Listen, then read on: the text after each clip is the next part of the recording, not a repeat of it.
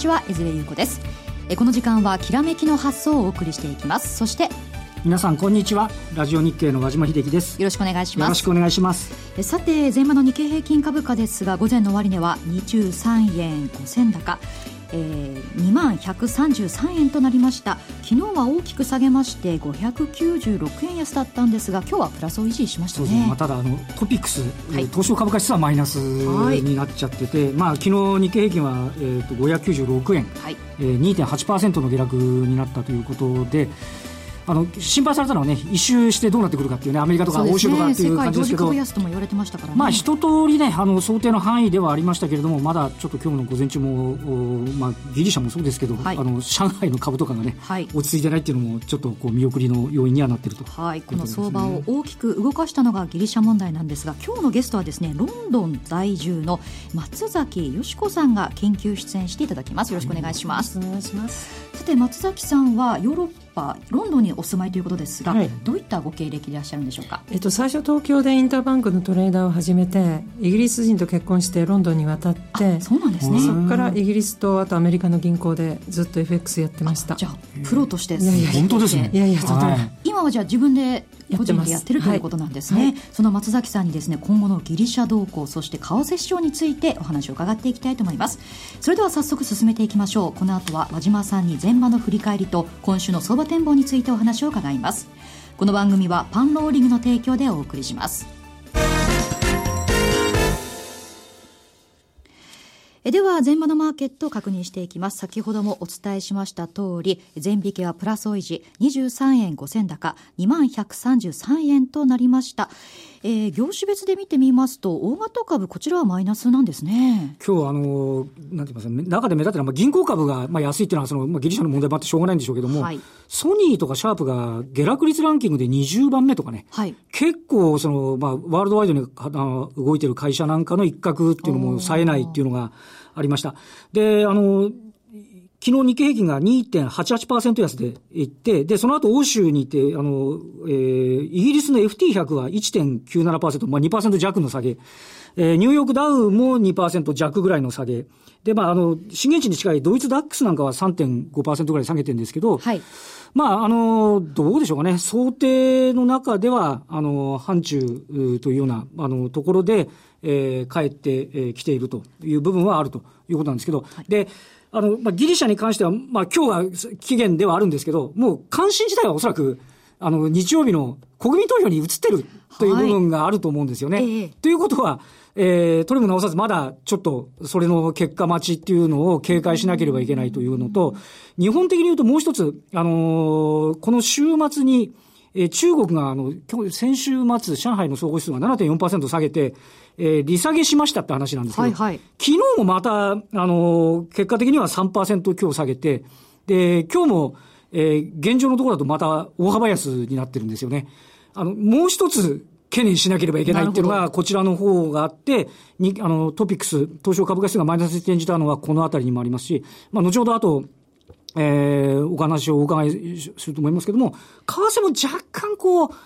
対ユーロだけじゃなくて、対ドルでも、こう、円高方向に、あの、前場の途中ぐらいから走って始めて、これもね、なんとなく、ちょっと手控えてみようかなっていう、そういう動きにはなっちゃってるのかなっていうところではありますよね。なるほど。なんとかプラスを維持とは言っても、懸念すべきものがいくつもあるということなんですね。そう、ねはい、そういった中で、相場をこれ支えているのは中小型株になっているんでしょうか？そうですね。あの、昨日あたりはもう、なんて言います、全面安で、あの、新興市場の銘柄って、昨日の午前の段階だと値上がり20あるかないかぐらいだったんですけど、はい、今日は若干落ち着いてきているのと、あと少し、えー、材料株と言われるような銘柄群ですね。はい、このあたりが、あ少しこう全体動きにくい中で、まあ物色をされていたので、まあどちらかというと大型よりは中小型の方が相対的にはあしっかりしているということに移るというような感じです、ね、材料株というのは個別で何かこうニュース個別の定位のものですとか、はい、あとですと今日はあの決算の、えー、感想が出た。今日はあの実はあの、えー、外部環境がこんなふうにちょっと荒れてるのもあって、はい、例えばニトリだとか、あイオンだとか、あの、内需系の一角、まあ、昨日決算が出たり、決算の観測記事が出たりしたものに関しては、はい、そうですね。はい。あの、種別で見ても小売が2位に入ってますね。そうなんですね。まあ、そのあたりが、こう、結構、堅調に、えー、推移をしたというところが、まあ、目を引いて、むしろやっぱりちょっと外需に手を出しにくい部分もあるのかもしれないですね。ねはい。まあ、昨日大きく荒れて、まあ、今日はやや落ち着きといった感じですが、はい、どうでしょう？今週の相場どう見てたらいいでしょうか、ね、実はちょっと昨日東証の幹部の方とお話しする機会があって、はい、あの、昨日の注文件数。はい。これあの、去年の秋に、日本銀行が金融緩和、あの、なんかびっくりするようなタイミングでやったじゃないですか。はいはいはい。あの翌日の注文件数より昨日のが多かったそうです。あ、あのー、ハロウィンの。ハロ、あの、ハロウィン、そうです、緩和 の時の。はい、で、っていうのはやはり、あの、確かに不安はあるんだけど、ええ今までもななかなか下げそうで下げなかったんで、はいはい、押し目を買うという投資行動に出てる投資家っていうのも結構多かったっていうのが昨日の現状ですし、あともう一つあの、今日で6月相場が終わります。はい。っていう話なんですけど、昨日まででえー、月初から、年初から日経平均って15%上昇してるんですよね。だから、やっぱりそういった意味でも他の、アメリカは年初から見ると今マイナスになっちゃってますけど、日本にとっては少しこう、あの、余裕含みがある。もちろん不透明要因であ上がりにくい状況ではあるんですけども、はいはい、日本のその、なんて言いますかね、パフォーマンスの良さっていうのが、少しこう押したところでの売り買い、こうね、押し目買いの買いの強さみたいなものっていうのもあるかなと。ちなみに、日日銀の ETF、昨日も入ってたんですけど、はい。あ、そうですか。はい。今年、今月11回目で、はい、なんと4061億円のお買い上げになってると、今月。そうですか。だからこれもね、支えてる要因なのかもしれないですけどね。はい。まあ、日経平均、昨日大きく下げましたが、下げたところでは買いたいという人多いわけですよね。今のところですね。だから、あの、逆に言って中国みたいに毎日下げちゃうと、そのうち投げなきゃいけなくなっちゃうんで、ね、押し目買いがうまく機能して、反転できるようなね、立場だ、になればいいかなというふうには思いますけどね。はいまあ、特に個人の方、買いそびれて、相場大きく上昇していたので。はい。はい、で、今日、あの、ラジオ日経でも、あの、あの、前半の、あの、成績どうですかって伺ったら、結構いいっていう方がいらっしゃって、はい、でで、押し目があればまた買いたいみたいなね、投資家の方も結構いらっしゃったと。いうのが現状ではありますけどね。なるほど。まあ、この相場、はい、ちょっと大きく、ボラティリティ大きくなってますが、これをうまく捉えていく必要があるわけですね。あるかなという感じですかね。はい、わかりました。では、この後はゲストをご紹介していきます。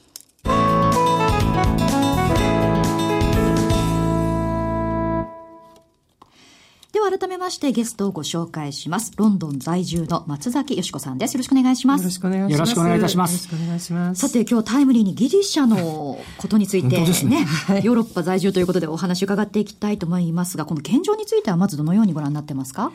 えっとまあ、なるべくしてなったっていう感じで思ってまして、はい、はい、やはりあの1月に政権取った時からすでにもう無理、長期政権は無理じゃないというふうに思ってましたので、はいただ、あの、このタイミングでいきなり国民投票するっていう、それが一番自分では意外で、うん、っていうのはもう本日をもって全ての条件が終了してしまうんですね、支援もすべて。そのすべて終了してしまう条件に対しての国民投票なので、もしそのイエスになろうがノーになろうが、はい、何のための国民投票だったのかなっていうのが非常に素朴な疑問です。はい、あとこれをまた公的にこの結果をヨーロッパがどう受け止めればよいのか、その EU が特に。うん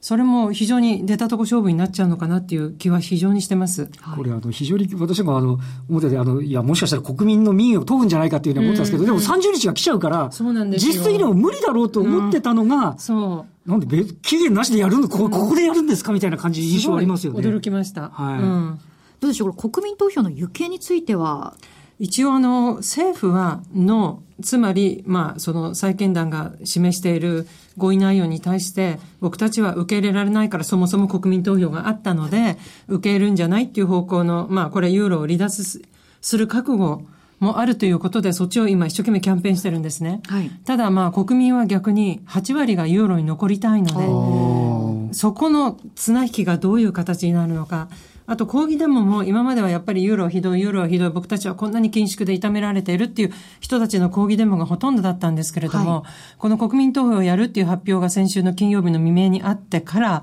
逆にユーロに残りたいっていう抗議デモも、もう本当に互角,、まあ、互角なのかどうか人数的にわかりませんけれども、もう全然わかんないです。国民自体もこう理解してきたというか、これはこのままじゃいけないんじゃないかって気づき始めたって感じなんでしょうか、ね、おかしくなってきたっていうのは気づいてる。あの、生活がやっぱりものすごく苦しくなってるんです。やっぱね、ATM でね、お金がね、ね8000円しか引き出せないとかね、そうそうそう。それも厳しいし、やはりもう失業してる方たちが何年という形で失業してるので、はい、それも全てはやっぱりユーロに入ったおかげだっていう、あの、被害的な考え方もあるんですけれども、逆にやはりユーロにいるということで、いろんな意味で安全保障も守られているし、ただその今安全の保障の面でロシアがちょっと歩み寄ってきてるんで、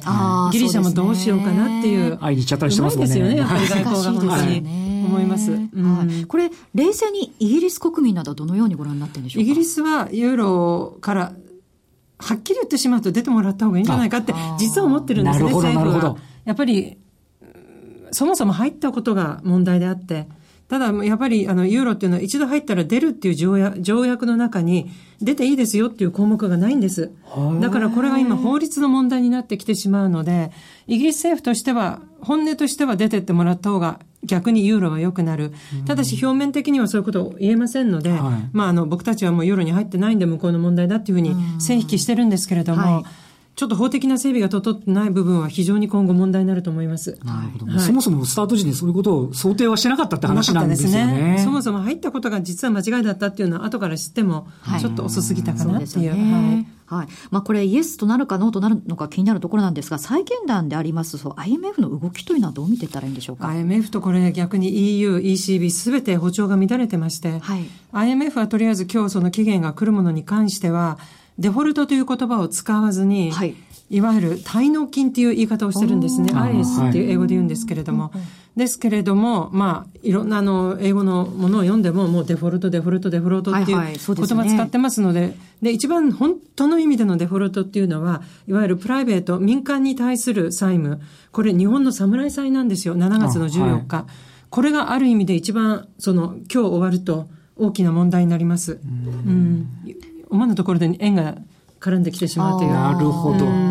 となりますとね、日本のマーケットも、ね、気になるところなんですが。やりますね。どうでしょう？これイエスでもノーでも相場というのはこう、やはり荒れてしまうんでしょうか？どっちも私は荒れると思います。はい、まずあの、結果がノーになりますと、やっぱりもうこれ、即刻ユーロ離脱するのはいつになろうっていう、はい、もう時間の、いつになるっていうその時間の問題になりますし、万が一イエスとなってしまいますと、じゃあ今の政権は何だったんだろう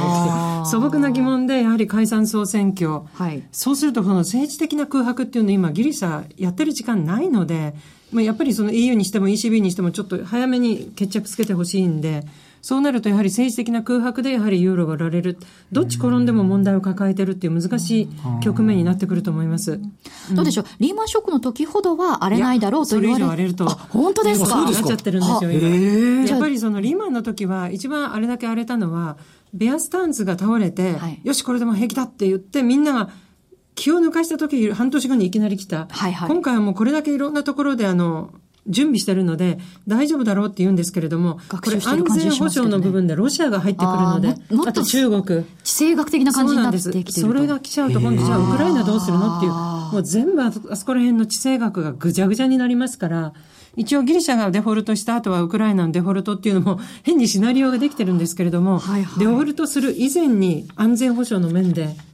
そうか、なるほど。乗っかってきちゃうんですよね。中国も今、ロシアも厳しいんで、経済が。はいはい。もうこっちに行っちゃうみたいな。普通で言うとなんか、今のところはその、ね、南欧のところも少しこう、バッファーができてて、うん、ギリシャはギリシャの問題だっていうふうな見方する方ありますけど、今みたいに安全保障まで入れちゃうと、ちょっとややこしい感じ。だから、メルケルさんが今もう右往左往していらっしゃって、その金銭的に、その、ドイツの、なんていうんですか、お金に対して、例えばじゃあギリシャに差し上げ、まあ、差し上げたっていうか、補助してる部分はどうにでもなるんですよ。1年で 0.2%GDP で。はい、だから、ある意味ゴミみたいな金額なんですけれども、うん、いざ安全保障になってくると、イギリスとフランスがヨーロッパ全体の安全保障をサポートして、うん、そのイギリスが今 EU から出たいっていう国民投票をやるということで、じゃあイギリスにもっと譲歩してとどまってもらおうか。もうずわーっと大きくなってきてしまうんですね、この部分は。うん、それ中長期的に見て、その安全保障まで入ってくるとどんどんこう拡大する感じになるんですが、そうなるともう南欧ですよね。スペイン、イタリアというのも何か出てくるんでしょうか？スペイン、イタリアは今度も、あの、イタリアは一番あの、民、いわゆる国民の半分がユーロ出たいっていう珍しい国なんです。そうですか。ええ。本当そこ珍しいんですよ。良きなところというか。なんかそれに便乗に利上げとかされて、ものすごい生活やっぱ苦しいらしいんですね。なるほど、なるほど。で、スペインは逆に今年の11から12月にかけて、総選挙があるんです、運悪いことに。ポルトガルが9月。で、あの、スペインが11月から12月。で、スペインのポデモスっていうまだできて18ヶ月しか経ってない反緊縮政権が、あの、欧州議会では、シリザと、いわゆるギリシャの政党と同じ党派にいるんですね。だからギリシャが反緊縮、じゃあ俺たちもって今、すごいんですよ、抗議デモがスペインで。そうすると総選挙まで残された時間あと4ヶ月、ちょっちょ、ちょっと待ってくださいよっていう、やっと今、あの、緊縮に向けて、あの、今一番スペインが経済伸びてるんです。ヨーロッパの中で信じられないんですけれども、それが全部総崩れしちゃう可能性が出てくるので、ちょっと対岸のいいっていう感じでもなくなってますね。もう民を問うスケジュールが詰まってきてるって話なんですね。なんかマーケット的にはね、その今回、まあ、ちょっと昨日は大きく下げましたけど、はい、そこまで深刻に考えてない。金融システムだけで言うと、あの、もう結構、その、なんていうあの、いろんなものができてるから大丈夫だっていう見方っていうのはね、バッファーがあるっていうのはね、ありありますけどね。ただやはり国民の動きってなると、もうこれはいくらシステム組んでもどうにもなりませんので。ね、次々ってなってっちゃったらっていうのはね、確かにありますね。離脱か残留かという、それを超えたところでも何かこう動きが波及する可能性あるわけですよね。安全保障の部分大きいですね。そうですね。それは怖いですよね。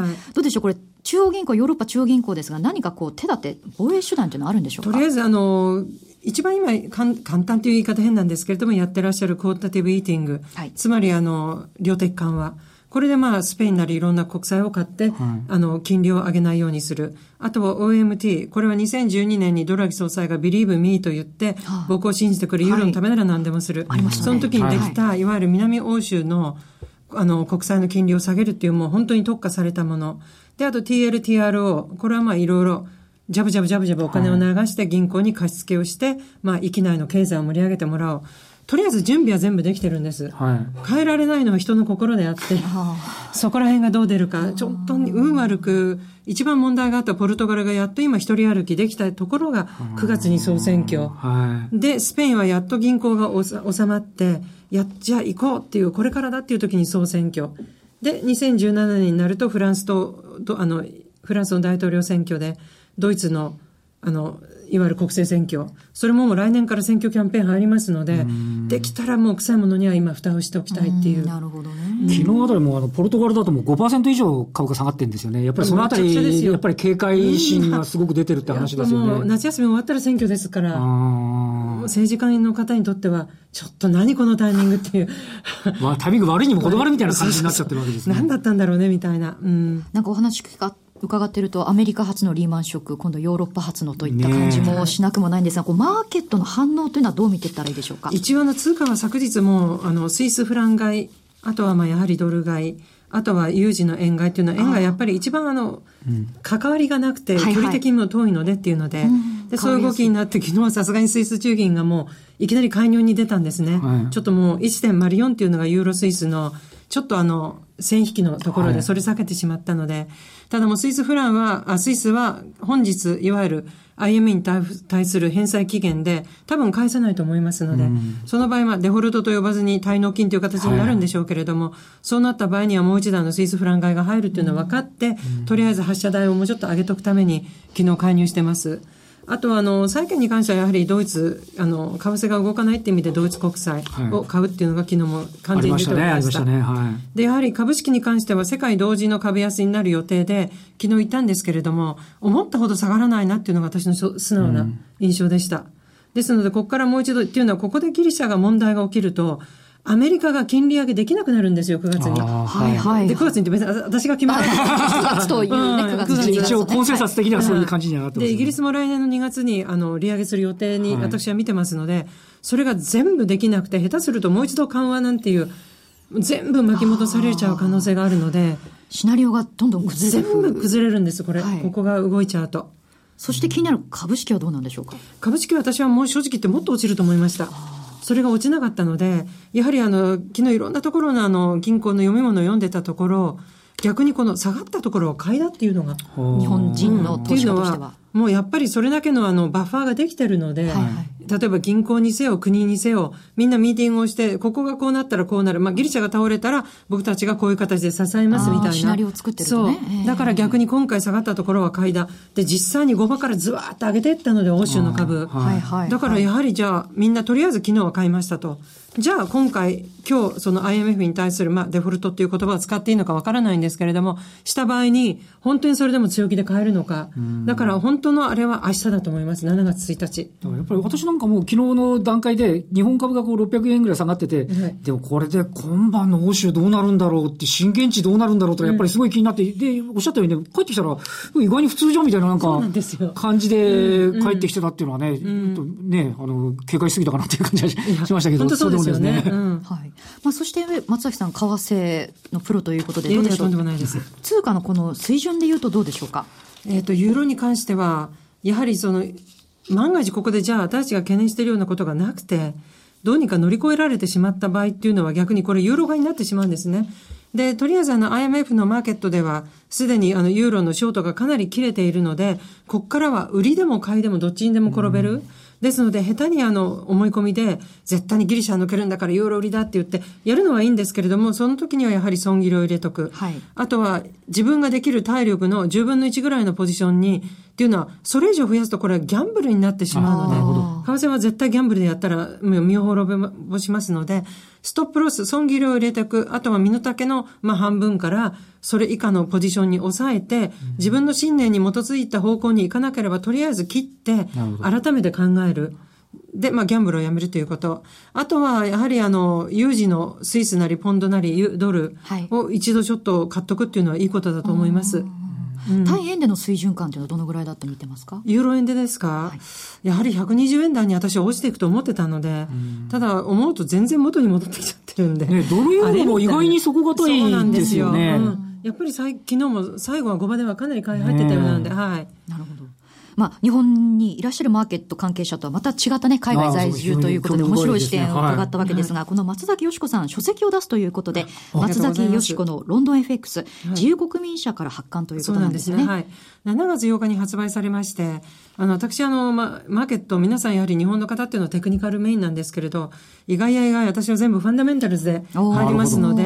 やはりそのファンダっていうのはどっから勉強していいのかわかんないとか、ちょっと敷居が高いっていう、あれがあるので、FX でファンダの本出してる人がいないっていうのを知りまして、ええ、ファンダメンタルズで埋め尽くしました。あ、なるほど。うん、こういう時にはこういうファンダを使って、こういう形で私はトレードしたっていうのを、一つ一つ全部チャート入りで説明して。はい。では、まあ、上級者はもちろんですが、こちら初心者の方ものすごい初心者向けです。じゃあ。やっぱりあれですよね、最初に入る方が分からずに、なんかテクニック論だけで入っちゃうと、結構痛い目に遭う方多いですよね。テクニカルだけでやるんだったらね、苦労しませんよ。ね、じゃあ、教科書として最初にこう一読するのは価値があるわけですよね。いいと思います。一応あの、ファンダメンタルズの入門書みたいな形で捉えていただければ。はい、ね、はい。そしてですね、今予約受付中のこの松崎さんの書籍なんですが、本日に限りまして、購入者全員にトレーダーズショップで使えます500円の商品券が漏れなくついています。6月30日、本日限りとなっています。え詳しくは、きらめきの発送、ホームページをご覧ください。そして今日松崎さんがお話しいただいた資料ですね、こちらもホームページに載っていますので、合わせてね、見て、もう一度勉強されるといいかもしれません、ね。そうですね。はい。はい。え、ここまではですね、松崎さんにお話を伺っていきました。どうもありがとうございました。ありがとうございました。